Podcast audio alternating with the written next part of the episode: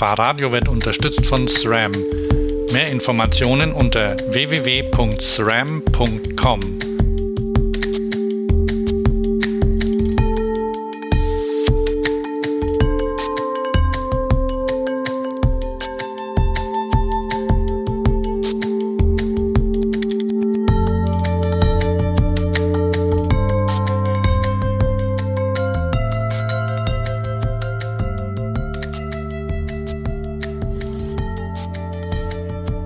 Willkommen bei Fahrradio, dem Podcast für alles, was mit Fahrrädern zu tun hat. Dies ist die Folge 47. Mein Name ist Hans und ich spreche mit Martin Randelhoff, den Betreiber des Blogs Zukunft Mobilität über E-Bikes, E-Autos, Stadtplanung, kurz über die Zukunft der Mobilität. Ich habe ihn am 23. Mai 2014 beim Kongress Interactive Cologne getroffen, wo er genau über dieses Thema gesprochen hat. Übrigens merkt man, wie tief Martin im Thema ist. Ich finde es unglaublich spannend, sich mit ihm zu unterhalten. Viel Spaß bei einer halben Stunde Zukunft Mobilität.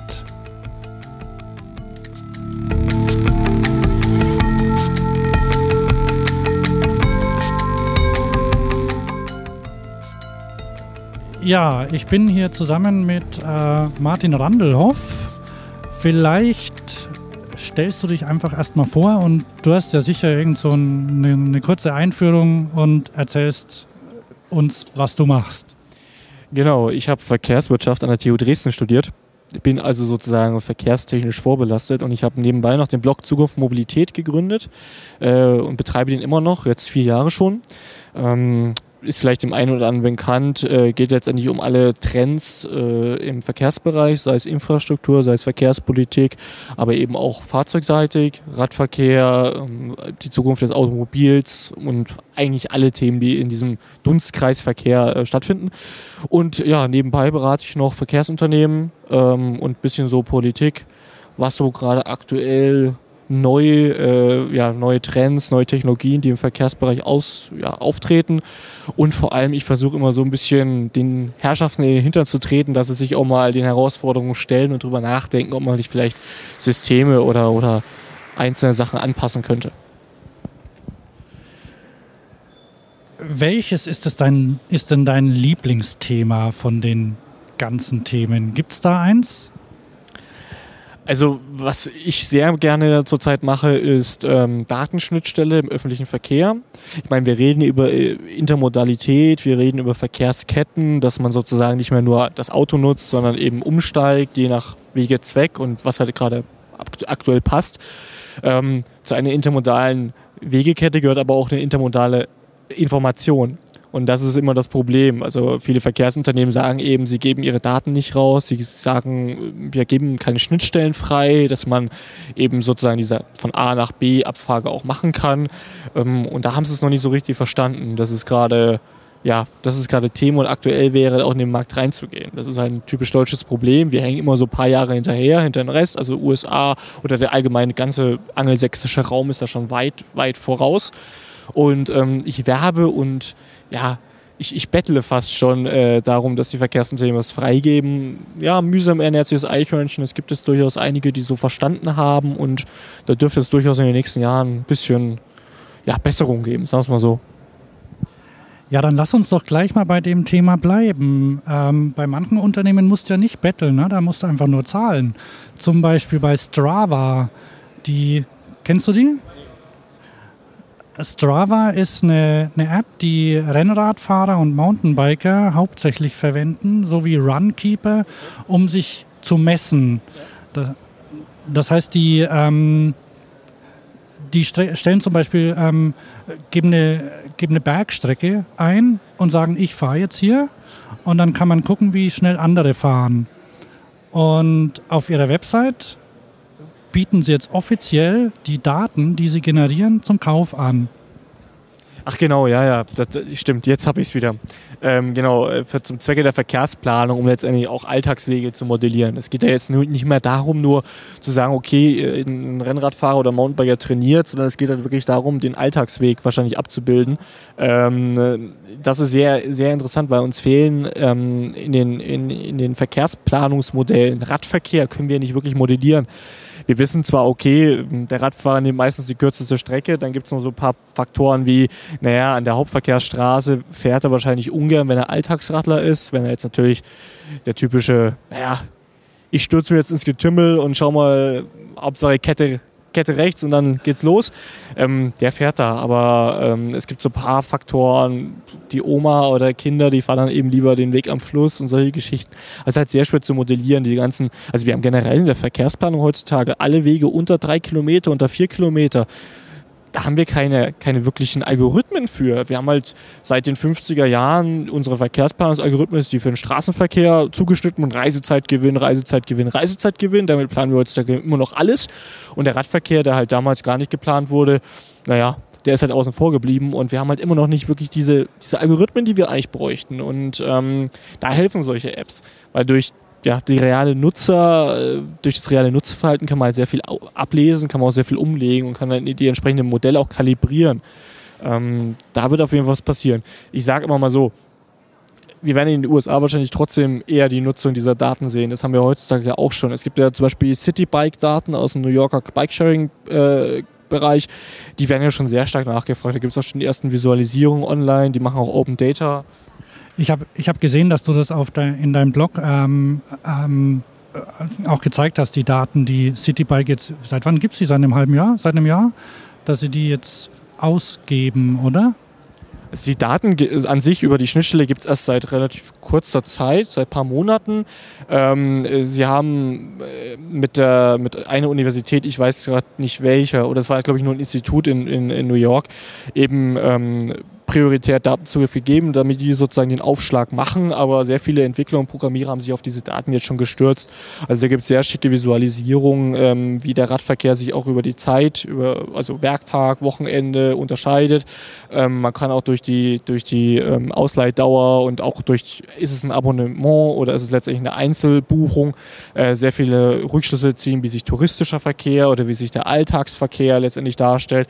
Ganz interessant ist auch, wenn man das Ganze matcht mit äh, äh, ja, Umleitungen oder Baustellen in der New Yorker U-Bahn. Da sieht man gleich, dass zwischen den Stationen dann der, der, die Ausleihvorgänge und die, die Route in, in die Höhe schießen. Ähm, man hat aber dann noch nicht den Zugriff auf GPS. Also man kann auch nicht letztendlich den Nutzer über die komplette Strecke tracken, sondern man weiß eben nur, wo die Ausleih- und die Abgabestation ist. Und das Spannende ist eben zu sagen, okay, wenn ich noch die exakte Route habe, dann kann ich letztendlich zum Beispiel auch in die, in die Infrastrukturplanung reingehen. Ich kann eben sagen, okay, hier brauche ich noch Stationen. Oder wenn man eben kommt dann immer darauf an, welche Haltung man zu Radwegen hat. Aber wenn man sagt, okay, man möchte eben Radverkehrsinfrastruktur aufbauen in Form von Radwegen, kann man natürlich sagen, okay, hier fahren heute schon sehr viele Radfahrer, hier könnte man vielleicht mal einen Radweg drüber nachdenken. Oder hier kann ich mal drüber nachdenken, ob ich eine komplette Fahrspur eben umwidme und dem, dem Radverkehr zuschlage. Ähm, das sind solche Sachen, da fehlen halt die Daten. Die Zählstellen gibt es halt in Kopenhagen und Amsterdam, aber die gibt es halt auch in vielen deutschen Städten nicht. Wer zählt schon Radverkehr? Wer modelliert schon Radverkehr? Welche deutsche Stadt macht das? Fast keine und über solche Systeme kann man dann eben auf diese Daten zugreifen, wenn man es halt datenschutzkonform eben abbilden kann. Ja, ähm, erstaunlicherweise oder wenn man so nah an Holland ist zum Beispiel oder überhaupt in Europa, dann denkt man immer, Mensch, hier müsste es doch mehr geben in der Richtung, auch mehr Daten oder mehr geforscht werden. Ähm, aber die Amerikaner, die ziehen da, die ziehen da vor, oder? Also auch was Datenerhebungen angeht. Genau, also überall, wo man Sensor oder Smartphone oder auch GPS-Daten auslesen kann, sind eigentlich die USA führend. Ähm, wir haben halt in Deutschland in der Verkehrswissenschaft ein Grundproblem, dass wir keine Grundlagenforschung mehr machen. Also Australier oder australische Unis machen noch sehr viel Grundlagenforschung. In den USA ist äh, erstaunlicherweise Texas sehr stark im Bereich Grundlagenforschung. Ähm, und in Europa ist es so, alles was so richtig mit Daten und wirklich Algorithmen und, und Visualisierung und, und Optimierung zu tun hat, da ist die Technische Universität in Delft in den Niederlanden sehr stark und ähm, der Rest in Europa und speziell in Deutschland fällt schon sehr stark ab. Also wir haben halt noch die klassische Verkehrsplanung und Verkehrsingenieurausbildung. Hier hat man die Tabelle, welche Straße baut man oder wie baut man letztendlich äh, eine Gleislage und sowas. Das können wir sehr gut. Aber so diese, diese, diese modernen Algorithmen äh, zur, zur Optimierung von, von, von Verkehren, was, was ich eben sagte, so Radverkehr bis drei Kilometer oder, oder auch Fußgängerverkehr, Umsteigebeziehungen zwischen ja, Bussen oder Straßenbahnen oder wie sich auch Menschen in, in Bahnhöfen bewegen. Das ist so, ja, noch ein, noch ein schwarzes Feld, aber da gibt es auch letztendlich keine Forschungsprojekte durch. Also wir müssten ja dann eigentlich von Seiten der, der Politik, also Bundesverkehrsministerium, die müssten letztendlich die Forschungsgelder dazu bewilligen, äh, um eine Forschung in dem Bereich zu machen. Aber das machen wir nicht. Wir machen halt anwendungsorientierte Forschung. Wir sagen, okay, wir haben hier und hier ein Verkehrsproblem, das macht eine Kommune dann oder ein Land und dann gibt es eben die Forschung. Aber die Grundlagen, so wie, wie verhalten sich Radfahrer, welche Malmodelle haben die, was passiert bei Re Wetterumschwung, Regenwetter, wie ändern sich da die Nutzungsverhalten? Steigen die Leute auf ÖPNV um oder haben sie dann doch nochmal ein kleines Fahrzeug, mit dem sie fahren? Oder Wirkung auf Taxiverkehr oder sind sie doch letztendlich da, die Radfahrer so bereit und sagen, ja, es gibt kein falsches Wetter, es gibt nur falsche Kleidung. Das ist komplett unerforscht. Diese mikroskopische genau, Betrachtung des Verkehrs, das ist so eine Sache, haben wir noch nicht. Makroskopisch ja, aber mikroskopisch nicht womit wir einfach so mal beim Pedelec wären. Ne? Könnte man, also könnte man nicht sagen, dass ähm, unabhängig von, von allen anderen ähm, Mobilitätsformen so ein so ein Pedelec so eine Grundlage für eine Beförderung oder für eine Mobilität in der Zukunft sein könnte. Ich kann langsam in der Stadt fahren, ich kann, wenn ich, wenn ich mehr Motor dazugebe, zum Beispiel, kann ich auch pendeln. Ich habe mit mehreren Leuten gesagt, gesprochen, die, die nehmen lieber vielleicht zehn Minuten mehr Weg oder mehr Zeit in Kauf und freuen sich jeden Tag darauf, dass sie mit dem Fahrrad zur Arbeit fahren können. Ähm, das sind vielleicht, äh, sind vielleicht ähm, Einzelschicksale, aber ähm, wie, wie siehst du die, die, die Chancen und die Möglichkeiten allein oder im Verbund für ein Fahrrad mit Elektrounterstützung? Also das ist, hat, hat sehr große Potenziale. Also wir sehen es ja jetzt schon bei den Absatzzahlen, Pedelecs, E-Bikes. Wir sind ja, also wie gesagt, die Politik redet immer von Elektromobilität, meint das Elektroauto, was ja komplett schwachsinnig ist. Äh, das elektrische Fahrrad oder E-Bike, Pedelec, ähm, das hat einfach viel größere ja, Marktdurchdringung schon, viel größere Absatzzahlen, ist eigentlich sehr förderungswürdig. Ähm, das Schöne ist, was wir jetzt hatten im Berufsverkehr, ich kann halt den, den Radius äh, sehr erweitern. Also man sagt ja heutzutage ein Fahrrad das klassische konventionelle Fahrrad, da akzeptiert man als Pendler so 10 Kilometer. Mit dem Pedelec bin ich da schon bei 30 Kilometer, weil ich eben durch die schnellere Geschwindigkeit, durch die höhere Geschwindigkeit und durch die ja, so niedrigere Anstrengung eben viel, viel ja, komfortabler anko äh, ankomme. Ähm, das Pedelec hat jetzt nicht nur im Bereich des normalen klassischen Radverkehrs sehr große Potenziale, sondern auch im, im Cargo-Bereich, also Cargo-Bike mit Elektrounterstützung hat wirklich enorme Chancen nochmal. Ähm, jetzt nicht nur was, was letztendlich die, die individuelle, die, den individuellen Transport von Gütern angeht, sondern eben auch im, im klassischen äh, Kurier- und Express-Paket. Dienst. Da sehen wir ja auch schon UPS oder DHL, die in den Bereich eingestiegen sind. Da kann man durchaus einiges noch erwarten in Zukunft. Ähm, wir kennen ja auch die Studien dann von der, ähm, EC, vom ECF, die eben sagen, man könnte durchaus, äh, ich glaube, 60 Prozent des innerstädtischen Warenverkehrs schon heute normal auf, aufs, aufs Lastenfahrrad verlagern. Ähm, durchs Cargo-Bike mit elektrischer Unterstützung habe ich da natürlich noch ganz andere Chancen. Die große Herausforderung, die wir halt haben, ist ähm, im Bereich Infrastruktur. Jetzt das klassische Problem der Radverkehrsinfrastruktur nochmal potenziert. Ähm, beim Pedelec und beim E-Bike brauche ich halt nochmal eine Ladeinfrastruktur, wenn ich laden muss überhaupt an meinem Ziel kann ja auch von der Reichweite locker reichen. Ich habe halt nochmal so Probleme durch die höhere Geschwindigkeit, vor allem was Stadt-Umland-Beziehungen angeht. Ähm, da muss ich nochmal infrastrukturell was machen. Ich muss vielleicht Radien aufweiten, damit ich nicht so wirklich runterbremsen kann und muss da Fahrgeschwindigkeit rausnehmen. Ich muss auch mal drüber reden, wie ich letztendlich vielleicht nochmal die Entflechtung von schnelleren und langsameren Radverkehr hinbringe. Wir wissen ja schon aus dem normalen Straßenverkehr, dass das Geschwindigkeitsdelta, also der Unterschied zwischen dem normalen Pkw oder einem Fahrradfahrer und einem Fußgänger letztendlich die große Gefahr ist. Wenn ich natürlich jetzt beim Radverkehr, wenn ich ihn zum Beispiel auf dem, sei es jetzt wie auch immer gearteten Radweg dränge ähm, und sozusagen dann nochmal konventionell, ich, ich bisschen überspitzt, das Ohmchen auf einem normalen Fahrrad, was vielleicht so 10, 12, 13 km/h fährt und dann sozusagen den vielleicht sportlichen Pedelec-Fahrer, der mit 30 da irgendwie fahren möchte, habe ich schon mal sehr große Konflikte. Ich habe auch Sichtbeziehungen, da auch wieder Probleme, was mit Querverkehr angeht, ähm, auch Aufstellflächen an, an, an, Kreuzungen, da kann man auch noch ein bisschen was machen. Ähm, in dem Bereich muss man noch definitiv rein. Wir fördern heutzutage ja, Pilotprojekt Radschnellweg, Radschnellweg Ruhr kennen wir ja, da gibt es auch durchaus um Göttingen rum jetzt Initiative, da was zu bauen. Äh, und auch andere Kommunen sind da schon sehr interessiert, in dem Bereich noch was zu machen. Auch äh, auf Sicht äh, des, des, des Pedelecs oder des E-Bike-Fahrers. Ähm, da muss man sich auf jeden Fall überlegen, wie man das auch infrastrukturell abbildet, um eben kein Verkehrssicherheitsdefizit zu bekommen. Und was dann halt auch nochmal äh, relativ spannend wird, ist so ähm, Diebstahlsicherung, Diebstahlsicheres Abstellen, auch Multimodalität, wenn man eben sagt, okay, Verkehrsstation, sei es Bus, sei es Bahn. Ich brauche natürlich fürs Pedelec ganz andere, wegen der höheren Wertigkeit, ganz andere Abstellmöglichkeiten, also so Fahrradboxen, die ich einschließen kann, die ich mir vielleicht über die Zeit miete und so weiter. Also da gibt es ganz viele einzelne partikulare Herausforderungen, die halt aber dem Gesamtsystem im Gegensatz zum Elektroauto nicht geschadet haben. Also beim Elektroauto heißt es immer, oh, die Reichweite und oh, Ladeinfrastruktur und so weiter. Das haben wir ja beim Pedelec so gar nicht gehabt. Die Leute kaufen das Ding einfach, fahren das und das ist sozusagen halt der große Vorteil, wo man jetzt auch sieht, ähm, dass zum Beispiel in Italien weitaus mehr Fahrräder abgesetzt werden als Pkw pro Jahr.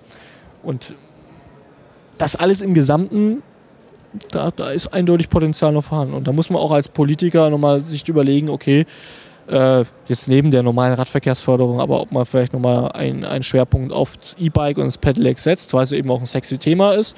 Äh, und das Schöne ist ja, der schöne Nebeneffekt, indem ich das Pedelec öffentlichkeitswirksam fördere, fördere ich natürlich den gesamten Radverkehr. Ja, du hast ja vorhin im, äh, in dem Talk erwähnt, dass ähm, bisher oder in den, so seit den 50er Jahren oder schon vorher die, die Infrastruktur oder die Städte sich eigentlich immer so ähm, darauf ausgerichtet haben, alles fürs Auto schön zu machen. Und in letzter Zeit oder, oder so in den letzten Jahren ging das ein bisschen zurück. Ähm, das heißt, die, die, die Städte, die Kommunen kümmern sich äh, oder versuchen, das Leben wieder für die Menschen angenehmer zu machen. Ähm, Kannst du es bestätigen oder gibt es da Bewegungen? Also wir wissen ja, dass wir von, ausgehend von der Charta von Athen und dann äh, der, dem Umbau unserer Städte 1950, 1960, 1970 ähm, eben der Bau von, von Autobahnen im innerstädtischen Bereich, ähm, die Trennung von Verkehrsarten, also zum Beispiel Stadtbahnen in Tunnel zu legen und solche und so weiter und so fort ähm, in Westdeutschland in Ostdeutschland hat es nicht gemacht, weil man das Geld nicht hatte, aber in Westdeutschland. Ähm, da durchaus sehr viele Stadtstrukturen kaputt gemacht hat und auch vor allem Raumstrukturen, Raumbeziehungen. Ähm, wir wissen seit, ja, eigentlich schon seit den 80er Jahren, in den 90er Jahren und in den letzten Jahren hat sich das nochmal ja, verfestigt, dass es eine Fehlentwicklung war. Dass wir eben sehr viel aufs Auto ausgerichtet haben, dass wir eine sehr hohe Abhängigkeit vom Pkw haben. In den USA kennen wir ja die normale Stadt, Los Angeles, San Francisco, so diese Zersiedelung, Sprawl, wie man es nennt, ähm, letztendlich sehr viel Strukturen kaputt gemacht hat. Und man versucht das eben wieder zurückzubauen. Das dauert halt wieder extrem lange. Ähm, ich glaube auch, in, durch heutige Planungsansätze, wenn wir eben sagen, okay, wir versuchen halt die Stadt wieder Menschen oder lebenswerter zu machen, den Autoverkehr zurückzudrängen, äh, andere alternative Verkehrsarten und Verkehrsträger zu fördern, äh, kreieren wir sicherlich auch wieder Probleme für nachfolgende Generationen. Das ist mir auch schon bewusst. Aber wir haben halt zurzeit in den letzten Jahren ja, im, Bewusst-, im Problembewusstsein und wir haben auch die ersten Ansätze, was zu ändern. Das äußert sich halt vor allem daran, dass es halt jetzt mittlerweile wieder um die Neuaufteilung von Raum geht. Und wenn es eben darum geht, irgendjemand was wegzunehmen, steigt halt auch, ja, wie gesagt, das Konfliktpotenzial.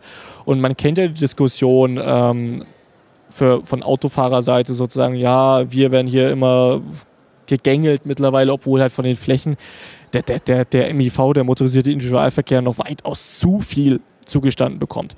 Und wenn ich halt, also im Kommunalwahlkampf sieht man zurzeit die FDP plakatiert, äh, Stimme für die Autofahrer.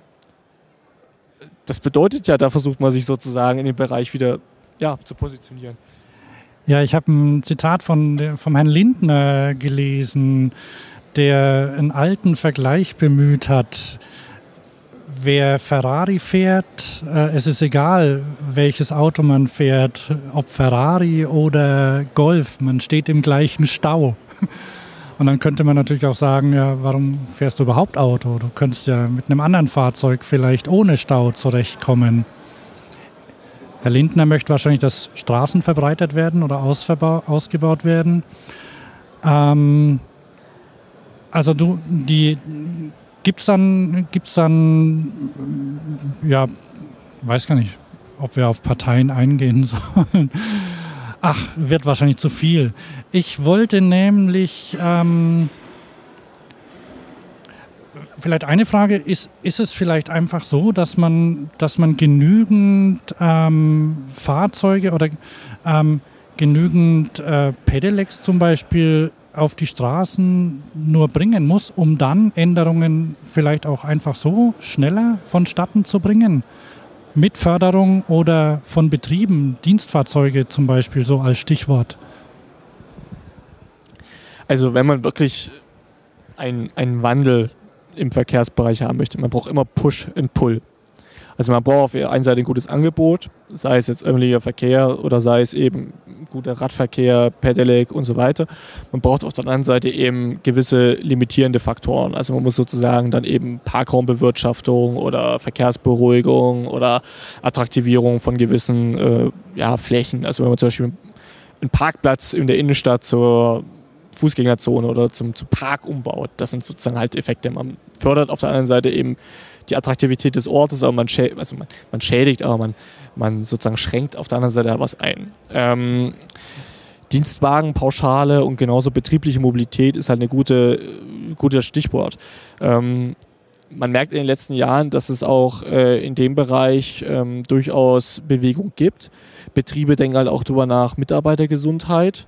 Man weiß ja ähm, sozusagen, es wäre vielleicht äh, auch für den Arbeitgeber besser, wenn der Arbeitnehmer nicht nur den ganzen Tag im Büro sitzt, sich danach ins Auto setzt und zu Hause nochmal auf die Couch, sondern wenn er vielleicht seinen Arbeitsweg dann sich sportlich betätigt und eben dann, dann per Fahrrad zurücklegt. Wir wissen ja sozusagen, was die Gesundheitsfolgen und vor allem auch die Folgekosten durch diese ganzen wie soll ich sagen, äh, ja, durch, durch diese, diesen modernen Faul, also Krankheiten durch Faulheit letztendlich, also Diabetes oder Herz, äh, Herzerkrankungen, Schlaganfall und so weiter, was da, was da rauswächst, da ist schon definitiv äh, Bewusstsein da. Ähm, man, also auf betrieblicher Seite macht man auch heutzutage nicht nur eine Zertifizierung von irgendwelchen Flotten, wir sind jetzt grün, so CO2-arm Stempel drauf, sondern man denkt halt auch darüber nach, äh, wie fördere ich den Radverkehr durch äh, Duschen, Umkleideräume, baue ich den Fahrradständer jetzt vielleicht doch direkt neben den Eingang und der Vorstand oder der Geschäftsführer muss halt, naja, doch ein paar Meter weiterlaufen. Ähm, da gibt es durchaus definitiv Musik. Äh, die Politik ist leider wie immer ein bisschen hinterher.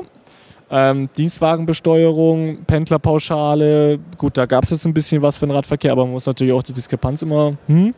ähm, aber da muss sich auch noch ein bisschen was ändern und da wird man vielleicht auch steuerlich mal ein bisschen rangehen. Kommt halt immer auch auf die Mehrheiten an, wie gesagt. Gewisse Parteien sind halt vielleicht ein bisschen Radfahraffiner, gewisse Parteien ein bisschen Autoaffiner. Klientelpolitik gehört immer auch dazu. Ähm, aber eigentlich, ich sag mal so, Unternehmen müssten eigentlich relativ oder müssten eigentlich für mehr Gesundheit am Arbeitsplatz und mehr und gesündere Arbeitnehmer sein, was ja letztlich auch Produktionsfaktor ist, Arbeit, Wissen. Ähm, und theoretisch müssten eigentlich die und Interessenverbände von die Unternehmen und Gewerbe vertreten, relativ stark für, wie soll ich sagen, äh, ökologische und auch letztendlich ja, Verkehrsmittel sein, bei denen man sozusagen nochmal die Pedale treten muss oder wo man sich sozusagen zu Fuß fortbewegt. ist leider nicht so der Fall, weil halt die Automobilindustrie ein starker Wirtschaftsfaktor ist. Man das halt immer so assoziiert. Geht es der Automobilindustrie gut, dann geht es der Wirtschaft gut und dann geht es halt dem Land gut und uns geht es auch gut. Ähm, die ganzen Interdependenzen, die beachtet man halt nicht. Und sozusagen alles, was dahinter ist, dieser ganze Rattenschwanz, der dahinter herkommt, wird da komplett ignoriert. Aber da gibt es definitiv vielleicht einen Wechsel ideologisch und gut, Ideologie versuchen wir im Verkehr komplett über, zu überkommen, sondern wir versuchen also sozusagen rational zu denken, eine rationale Verkehrspolitik, ein rationales Verkehrsmittelwahlverhalten in den Tag zu legen. Schauen, ob es funktioniert, aber man versucht halt, ja, vielleicht, vielleicht gibt es ja sozusagen einen, einen Wandel. Also äh, ich komme aus Dresden und bei uns ist mittlerweile auch die FDP für Radverkehrsförderung ganz aktiv. Also man hat halt gemerkt, dass man nur noch mit Autofahrern nicht mehr wirklich vielleicht die Stimmen kriegt, wie man bräuchte. Und äh, kurz vor der Wahl schwenkt man jetzt immer auf Radverkehr und Eisenbahn. Also es ist sehr interessant, was natürlich dahinter steht, weiß man nicht. Vielleicht ist es auch sozusagen nur Fischen im Trüben und Fischen im Teich. Man hofft, dass doch was im, im Kescher landet. Äh, aber wenn das mal sozusagen auch durch Handlungen dann umgesetzt werden würde, ich bin ja nicht dagegen, dass die FDP Radverkehr, äh, Radfahrerpartei wird. Wenn sie möchte, gerne. Ja, wo, wo wir beim bei den Unternehmen sind. Ich habe ich hab gehört, dass Flottenmanager ähm, tatsächlich ähm, seit, seit einiger Zeit ähm, sich mit dem Thema Fahrradflotten für Unternehmen beschäftigen. Und habe in dem gleichen Punkt gehört, dass, naja, die Fahrradhersteller eigentlich gar nicht so richtig darauf eingestellt sind. Da, sprich, Fahrradhersteller haben keine richtige Lobby, die Autohersteller, die sind, die sind ordentlich dabei, die die können sehr viel steuern. Ähm, siehst du da äh, Möglichkeiten ähm, oder, oder kennst du Beispiele vielleicht, also was, was so, wie, wie die Fahrradindustrie oder eine, eine Lobby, äh, welcher Art auch immer, da äh, was verbessern oder ändern könnte oder wie die schon zusammenarbeiten? Also ich kenne ähm, jetzt nicht unbedingt Lobby, weil Lobby hat ja auch immer einen Einfluss auf Politik. Also ich glaube, der einzige Lobbyverband für Radfahrer ist der ADFC. Einen anderen, oder in Teil noch der VCD. Äh, einen anderen, glaube ich, haben wir nicht. Ähm, auf europäischer Ebene gut, ECF aber. Okay. Ähm, ich glaube eher bei, bei, wenn es auf Unternehmensseite und, und sowas geht, da gibt's, es gibt ja sogenannte Mobilitätsmanager oder betriebliche Mobilitätsmanager. Da gibt es auch zum Beispiel das Netzwerk Intelligente Mobilität, kurz NIMO, wo ich auch Mitglied drin bin. Ähm, muss ich dazu sagen, ähm, da versucht man sozusagen von kleinen und mittelständischen Unternehmen die Vernetzung hinzubekommen. Also zurzeit gibt es da halt Hersteller von Fahrradgaragen. Es gibt da junge Startups, die halt so Ride-Sharing-Apps bauen. Es gibt da ähm, den Anbieter von ja, Flottenmanagement. Es gibt ähm, den, also es gibt da einen Technologieanbieter, der baut letztendlich diese Carsharing-Buchungs- und, und, und, und Schließmechanismen in Fahrzeuge ein, dass man so zum Beispiel Dienstwagenflotten komplett abschafft und sagt, wir machen halt ein betriebsinternes Carsharing und dann eben noch im nächsten Schritt zu sagen, okay, am Wochenende, wenn uns keiner arbeitet, dann stellen wir unsere, unsere Fahrzeuge der Öffentlichkeit zur Verfügung und die dürfen die dann eben mieten und buchen und zahlen dafür halt entsprechend. Also da gibt es schon ähm, Bewegung drin.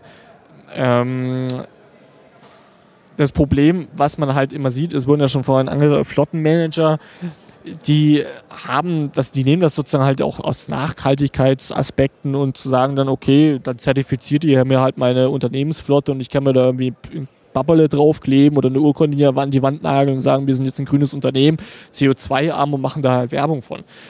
Darum geht es ja nicht. Es geht ja letztendlich darum, wirklich eine Änderung im Verhalten hervorzurufen. Und da kenne ich letztendlich, also ich habe ein Lieblingsbeispiel, das ist Roche aus Basel. Ähm, Roche ähm, als Pharmaunternehmen mit Milliardenumsätzen und sehr hoch bezahlt Mitarbeitern. Also geht es sechsstellig los, also Pharmaindustrie, Chemiker und so.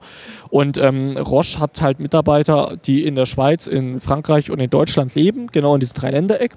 Und man hat damals überlegt, okay, man muss letztendlich äh, Standort ausbauen, man müsste letztendlich Parkplätze dazu bauen. Und man hat sich halt äh, ein bisschen pragmatisch überlegt, was, was kann man denn ändern? Wie kann man denn versuchen, da irgendwie einen Wechsel zu, zu, zu äh, erreichen? Und man hat ähm, damals gesagt, naja, wir, wir bepreisen Parkplätze ja, und dann war also die Frage, hm, naja, unser Mitarbeiter verdient sechsstellig, wenn wir den jetzt irgendwie 40 Euro oder 40 Schweizer Franken pro Monat für einen Parkplatz abknüpfen, forget it. Und man hat sich damals überlegt, naja, der Mensch ist ja sozusagen immer so ein bisschen, leicht egoistisch ist er schon. Also was wegnehmen ist immer schlecht und was geben macht er gerne. Und man hat sich damals halt gesagt, okay, ich glaube, ähm, also das Modell ist so, Mitarbeiter, die unter 45 Minuten Fahrweg mit dem öffentlichen Verkehrsmittel weg wohnen, haben per se erstmal keinen Anspruch auf einen Parkplatz. Wenn sie einen Parkplatz benötigen, weil sie eben mit dem Auto kommen wollen, dann müssen sie dafür bezahlen. Dafür müssen sie auch mehrere hundert Schweizer Franken im Monat bezahlen, um auf dem Betriebsgelände zu parken. Im Umkehrschluss haben wir gesagt, okay, Mitarbeiter, die eben in diesem Kreis wohnen und keinen Parkplatz benötigen, weil sie eben im ÖV kommen, denen geben wir die gleiche Summe. Und das hat sehr gut funktioniert. Und da gibt es dann noch ein paar Sonderregelungen. Also ganz klar hat man es gesagt dann, okay, wenn man eben alleinerziehende Mutter mit drei Kindern und wohnt eben in diesem Kreis, aber die, die Kinder sind eben in drei verschiedene Schulen und es ist ja ganz schwierig mit dem ÖV oder die Strecke ist einfach komplett abends oder, oder nachts, wird nicht bedient, äh, dann gibt es halt Sonderregelungen. Ähm,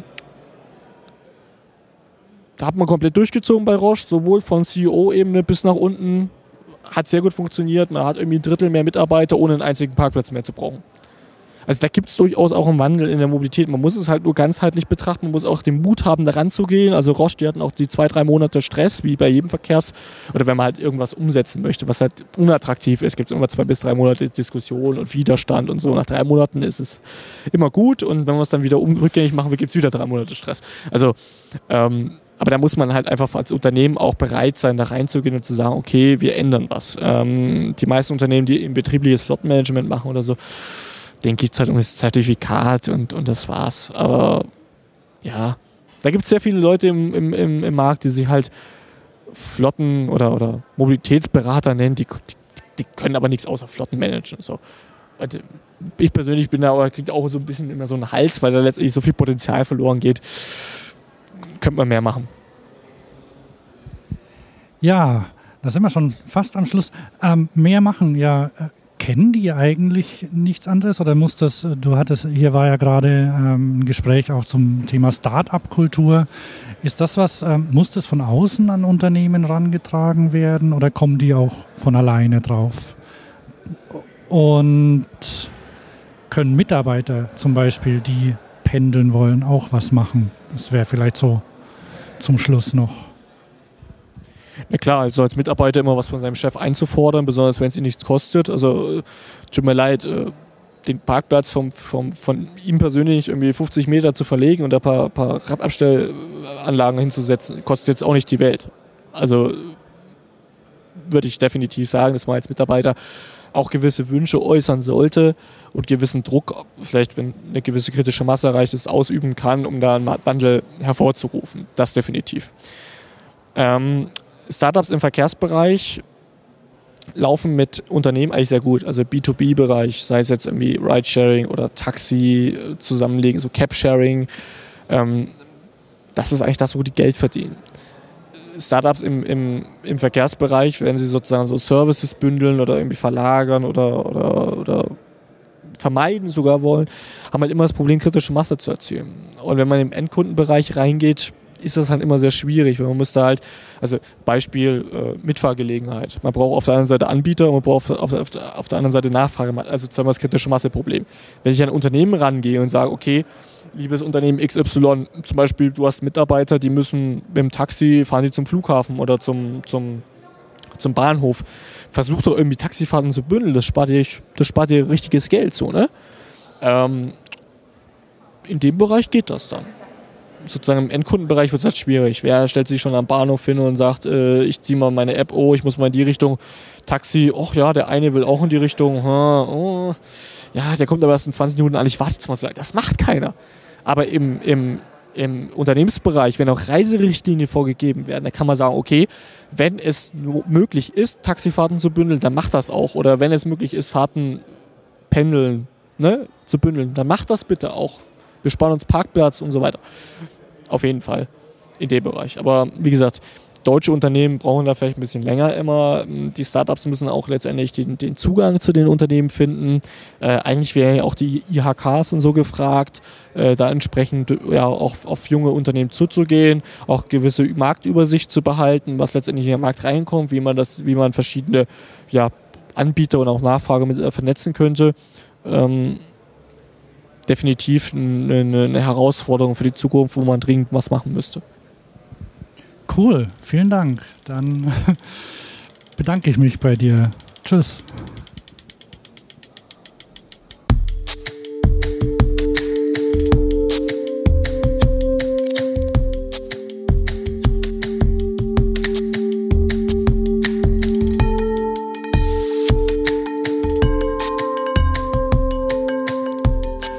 Fahrradio wird unterstützt von SRAM.